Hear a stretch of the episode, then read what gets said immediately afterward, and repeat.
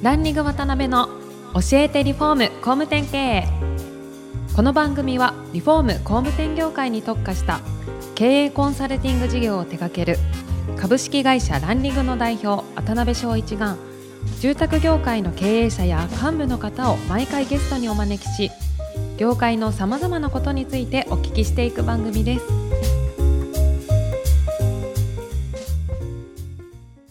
皆さんこんにちはさあ今週も始まりましたランリング渡辺の教えてリフォーム工務店経営第157回目アシスタントの牛久保ですパーソナリティの渡辺翔一です。今週もよろしくお願いしますよろしくお願いします。よろしくお願いします。小川社長よろしくお願いします。はい。前回途中になっちゃったんですけども、集客であったりマーケティングの考え方をお話の中で、おそらく何千何万っていうですね、見込み客さんをフォローしていく中で、情報発信ってすごい大変なことだと思うんですよね。うんパワーもかかるし。ねはい。はい。そのあたり少し内製化されてるっていうのをお聞きしたんですけど、はいどんな方を内製化されてる感じなんですか？あ、うちはですね、はい企画課っていうのがあって、はい。チラシの制作とか、はいウェブの制作とか、そういうのを全部社内で内製化してるんですね。あ、そうなんですね。スタッフで抱えられてるそうです、そうです。あの、DTP デザイナーとかね、チラシを Mac を使ってね、うん。デザインして作る人となるか、ほど、なるほど。うん、ウェブを作る人とかね、はいあと反則物、カタログとうんか、うんうん。そういうのはほぼですね、もう社内で作ってますね。あそうなんですね結構スピード感ありますしね。うんずれないですよね。作るものとか。あそれもそうですしね、それぞれに対して業者が違ったりとかね、外注でやってると、うん。データだとか、はい画像だとか、そういうものがコンテンツ化進まないし、ああ、確かに。流用できないですね。確かに社内で蓄積をしていくからこそ。ブランディングにつながっていくっていうふうに思ってて、なるほどね。それをやるようになってから、あのすごくマーケティングが強い会社になりましたよね。何年前ぐらいからですか内製化って。うん7、8年ぐらい前から始めてますけどあね。本当ですか。うん今、デザイナーだけでも10人ぐらいいるしね。ああ、うん本当ですかそうそうそうそう。社内にですか社内に。ええ。すごいですね。それは。聞いたことないでその企画をししていく、まあ、ディレクションも必要だしね、はい。そうやって社内で内製化して作っていく、んこれが事業経営のね、集客のエンジンになってるんですよ。ああ、それ、すごいですねう。んすごい重要なことかもしれないですね、もしかしたら。そうですよね。ですけど逆にその、まあこれからね、大きくなられるとされてる会社さんとかは、よく聞かれるのが内製化した方がええのとか、逆に内製化ってどうやったらいいのとか、いろいろ聞かれるんですけど、それこそ内製化した方がいい会社とそうでない会社ってなんかあるんですかね、違いというか。うーん固定費になっちゃうので、そうですよね。どう生かすかですけどね、うん生かせるだけのあの仕事があるのかどうなのかってこともあると思うんですけど、はいただ、うちの場合、ポイントは、はい。店舗がたくさんあってでも、うん各店舗に事務員さんってやっぱりいるじゃないですか。はい、いますよね。うんでも事務員さんっていう仕事がほとんど最近ないでしょ、やることが。そうですよね。ね、本部であの集約をしてやっていけば一人二人で済むことをうん各店舗に事務員さんがいるのがやっぱりロスになるので、うんそうちの場合は各店の内勤者がうん。企画社員なんですよ。ああ、そういうことですね。コツコツとチラシを作ったりとか、ウェブの更新をしてったりとうんうかね、ん役割があるということですよね。そういうことですね。なるほどね。はいあとは小川さんの会社であれば、ディレクター的な方、しっかりした方がね、一人いらっしゃるっていうことをお聞きしてるんで、はいまあそういうのもやっぱポイントなんでしょうね。初めに内製ができるかどうかっていう。そうですねところでいくとうん、そのデザイナーに指示をして仕事を与えられる人がいないと難しいですよね。なるほどね。で、今回小川社長の4回目ですので、まあ最後、今展開されていらっしゃる外装ネットワークについてと、あとは小川さんの個人の夢とか、今後のビジョンとかいろいろお聞きできたらなと思ってますんで、はいよろしくお願いしまはいす。、お願いします。で、まずあの外装ネットワークなんですけど、現在82店舗展開されていらっしゃるんですけどはい、もともと立ち上げることになったきっかけってどんなところだったんですかね？きっかけがですね、はい。うちは総合リフォームでずっと伸ばしてきたじゃないですか。そうですよね。うんうんまあ、ただ、リフォーム自体もですね、非常にいいビジネスではあるんですけども、はい事業の柱を増やしたいなっていうふうに思った時期があるんですね。なるほど。うんうんちょうど前回の増税のあの前ぐらいのですね、売上の好調だった時なんですけども、うんやっぱりいい時に何かしら次の手を打っておこうということで、はい。この間も言いましたけど、水回りリフォーム専門店よりもう、ん。外装リフォーム店の方が絶対いいなっていうふうにそれが分かってたので、なるほど。で原点回帰をしてですね、もう外装リフォーム専門店とまあ、あとですね、オリバーっていうのもはい、外装リフォームに非常に強い会社ではあるんですけども、はいじゃあシェアを20%、30%取ってるかって言ったら、そんなわけじゃないんですよね。なるほど。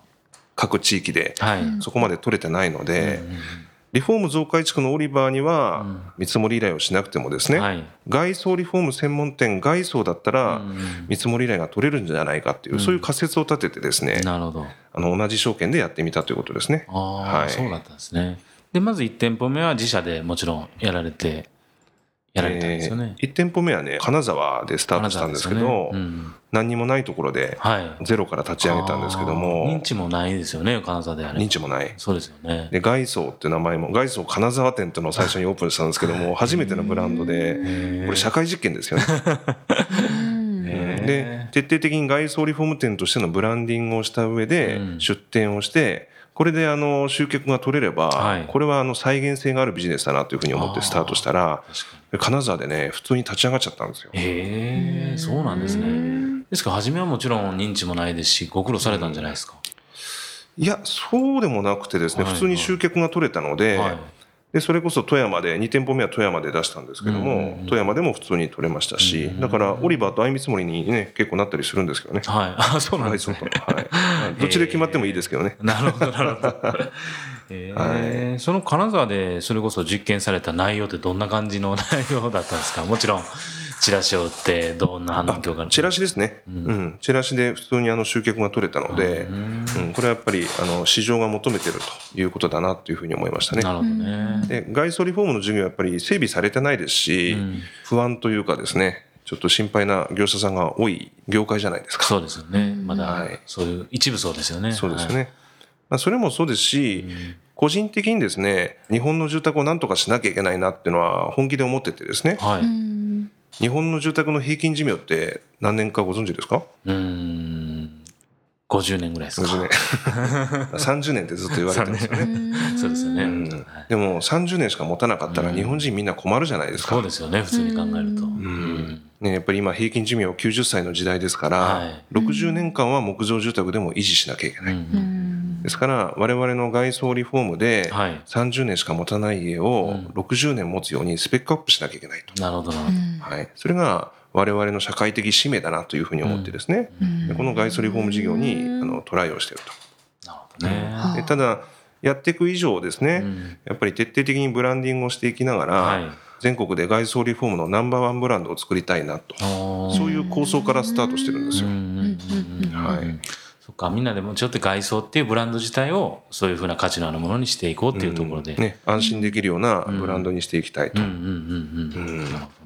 でまた日本の住宅業界ってまあこれ仕方ないんですけども、はい。やっぱり建材メーカーのやっぱはい。り川下で商売をしてるという実情があるじゃないですか。確かに、まあ、渡辺さん板金屋さんですから詳しいと思いますけど、はい。日本の住宅のね養業系サイディングボードとか、屋根のスレートやね、はい。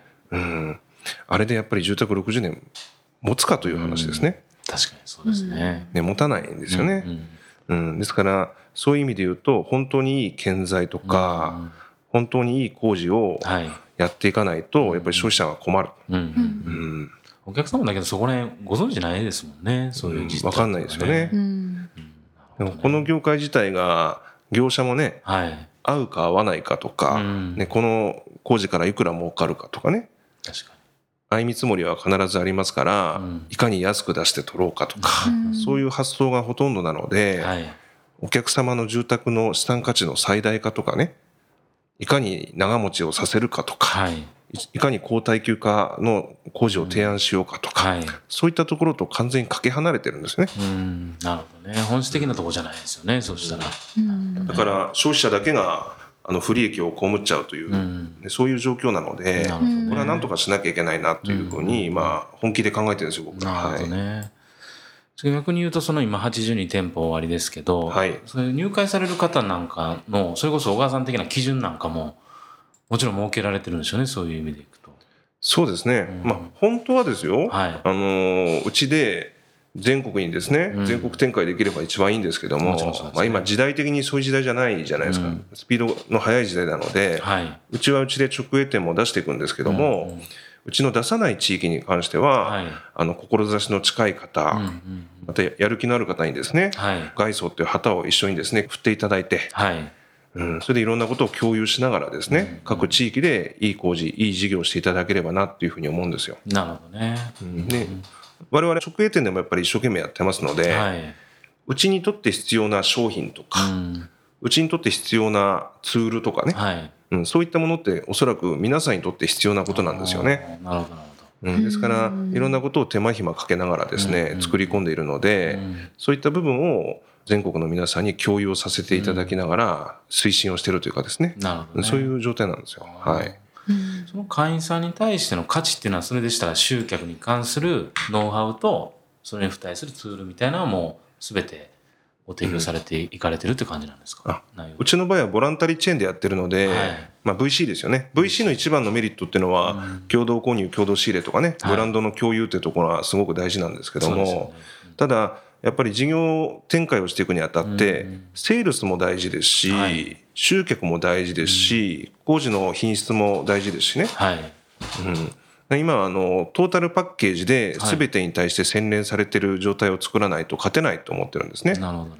ですからチラシもそうですし、ちょっとしたツール一つにとってもですねやっぱり洗練されてないと、今の時代お客様ってうん。いろんなサービス受けてるじゃないですか。はい目が超えてますしね。ね、目が超えてる。住宅以外でもいろんなサービス受けてらっしゃるので、はい。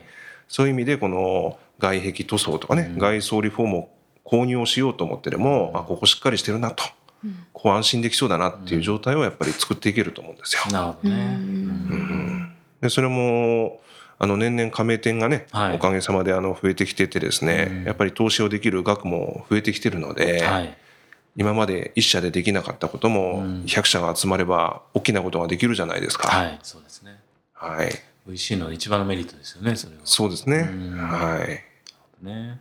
少しだけお話戻るかもわからないんですけど外装に加盟されて初年度2年目っていうふうに売り上げってどれぐらいを達成できるような見込みで考えてたらいいんですかね、あ、はい。ビジネスモデル自体はは50万人ぐらいの証券でですね、50万人証券はい、えー2億4千万円、はい、これを作り上げるということですね。まあ、営業マンが4人ですね。あ営業4人で。なるほどなるほど、月に500万円を上げてですね、月賞4人ですから2000万円じゃないですか。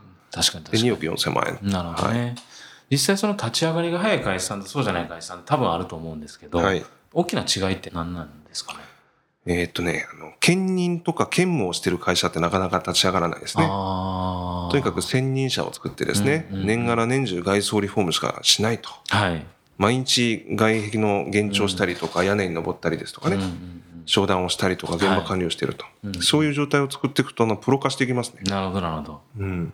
そういうことましてや、あの、ワンカテゴリーだけですから、成長も早いんですよね。ああそうでしょうね。一つのことを卓越ね、してっていう。うん。なるほど。うちもリフォームやってて、リフォームですとね、やっぱり3年から5年ぐらいかけないと、はい。1、2万円にならないじゃないですか。まあよくね言われますよね、そういうふうに。で外装リフォームの場合は1年で1、2万円になるので、ああ1年でなりますか、うんそういう意味では非常にスピーディーな事業ですよね。なるほどね。今後おそらくその外壁市場外装市場っていうのも成熟していって、はい。まあいろんなプレイヤーが出てきて、はい。あの修練されていくと思うんですけど、はい。今後の外壁リフォーム外装リフォームの市場っていうのがどういうふうにこう変化されていかれるかみたいなところって何かはい。ありますか、はい。外装リフォームって言ってでも、はい、あの、巷で行われてるのがほとんど塗装なんですよね。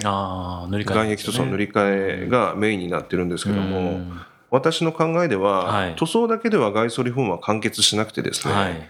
塗り替えのできない外壁材とか、スレート屋根っていうのもたくさんあるので、確かに確かうん、私は10年ぐらい前からね、屋根はもう塗る時代から貼る時代に変わりますよとかっていう話をずっと言ってきてますけど、今カバー工法とかすごい多いですしね。に。確かに増えてきてますよね、うん。外壁も屋根もですね、オールメタル化の時代が来ると思うんですね。